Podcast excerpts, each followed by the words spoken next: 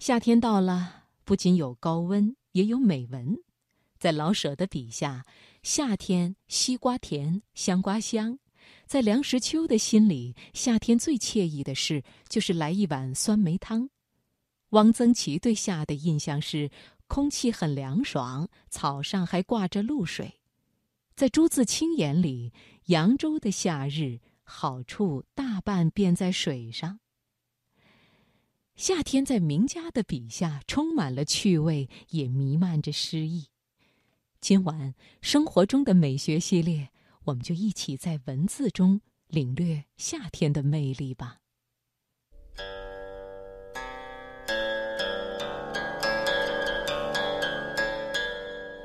一张琴，一轴画，一朵青花，一方古韵。一寸光阴一壶酒，一纸诗书一年华。年华，年华。久远的历史，漫长的光阴。寂静之时，放慢生活脚步，享受生活美学。财经夜读倾情奉献生活中的美学，美学，共享一段诗情画意的。典雅人生，人生，人生。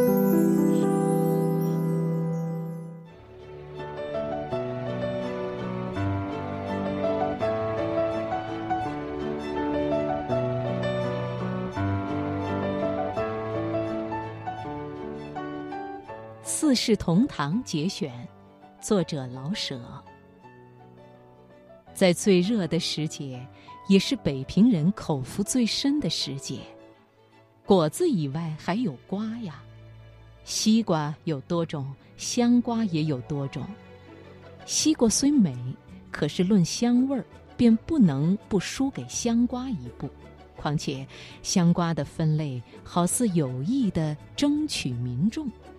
那银白的又酥又甜的羊角蜜，假若适于文雅的侍女吃取。那硬而厚的绿皮金黄瓤子的三白蛤蟆酥，就适于少壮的人们试一试嘴劲儿；而老头乐，顾名思义，是使没牙的老人们也不至项羽的。天气是热的，可是，一早一晚相当的凉爽，还可以做事。会享受的人。屋里放上冰箱，院内搭起凉棚，他就会不受到暑气的侵袭。假若不愿在家，他可以到北海的莲塘里去划船，或在太庙与中山公园的老柏树下品茗或摆棋。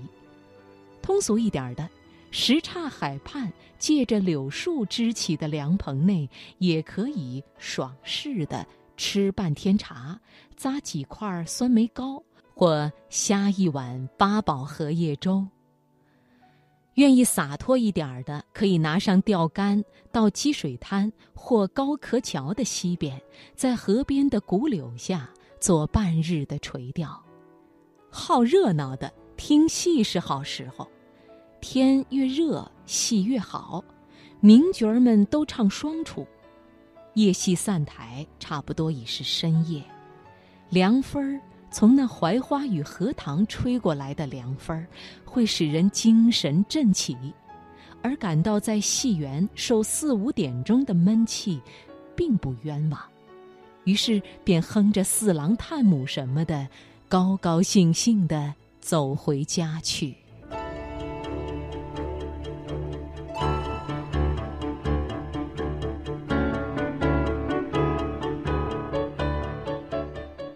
酸梅汤与糖葫芦节选，作者梁实秋。夏天喝酸梅汤，冬天吃糖葫芦，在北平是人人都能享受的事。不过东西也有精粗之别。琉璃厂信远斋的酸梅汤与糖葫芦特别考究，与其他各处或街头小贩所供应者大有不同。信远斋铺面很小，只有两间小小门面，临街是旧式玻璃门窗，服饰的一尘不染。门楣上一块黑漆金字匾额，铺内清洁简单，道地北平式的装修。进门右手方有黑漆大木桶，里面有一大白瓷罐，罐外周围全是碎冰，罐里是酸梅汤，所以名为冰镇。它的酸梅汤的成功秘诀是。冰糖多，梅汁稠，水少，所以味浓而艳。上口冰凉，酸甜适度，含在嘴里如品醇酪，舍不得下咽。很少人能站在那里喝那一小碗而不再喝一碗的。我每次去喝，不是为解渴，是为解馋。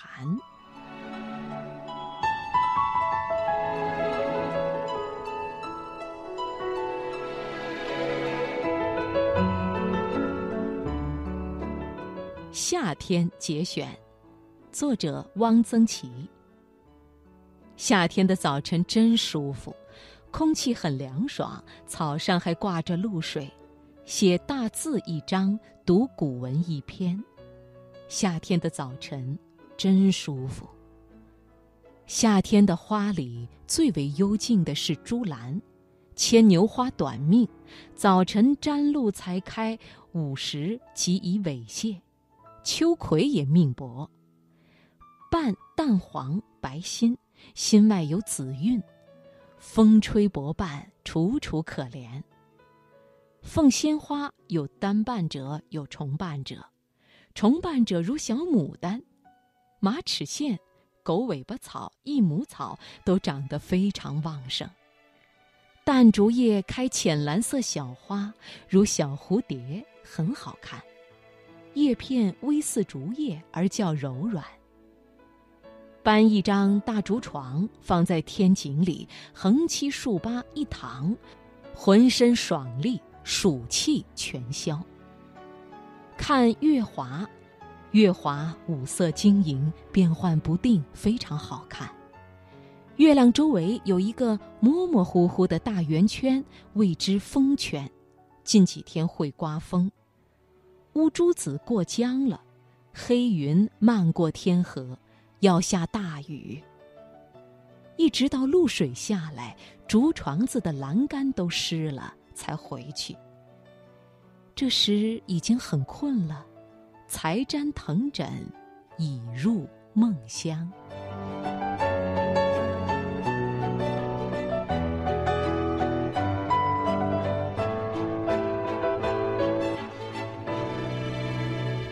北平的四季节选，作者郁达夫。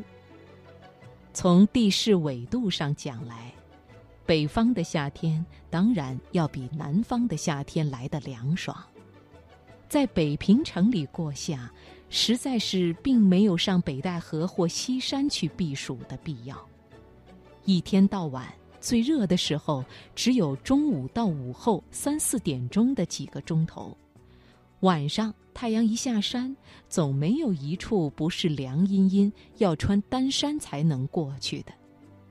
半夜以后，更是非盖薄棉被不可了。而北平的天然冰的便宜耐久，又是夏天住过北平的人所忘不了的一件恩惠。我在北平曾经住过三个夏天。像什刹海、菱角沟、二闸等暑天游耍的地方，当然是都到过的。但是在三伏的当中，不问是白天或是晚上，你只叫有一张藤榻，搬到院子里的葡萄架下或藤花阴处去躺着，吃吃冰茶雪藕，听听树上的蝉鸣，也可以一点儿也感不到炎热与熏蒸。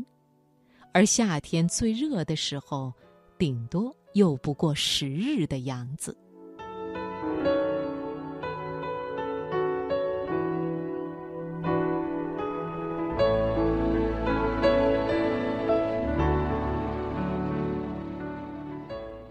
夏节选，作者三毛。夏乃声音的季节，有鱼答，有雷声、蛙声、鸟鸣及蝉唱。蝉声足以代表夏，故夏天像一首绝句。绝句该吟该诵，或添几个衬字，歌唱一番。蝉是大自然的一对合唱团，以优美的音色、明朗的节律，吟诵着一首绝句。这绝句不在《唐诗选》，不在《宋诗集》，不是王维的，也不是李白的，是蝉对季节的感触，是他们对仲夏有共同的情感而写成的一首抒情诗。诗中自有其生命情调。有点近乎自然派的朴质，又有些旷远飘逸。更多的时候，尤其当他们不约而同地收住声音时，我觉得他们胸臆之中，似乎有许多豪情悲壮的故事要讲。也许是一首抒情的边塞诗。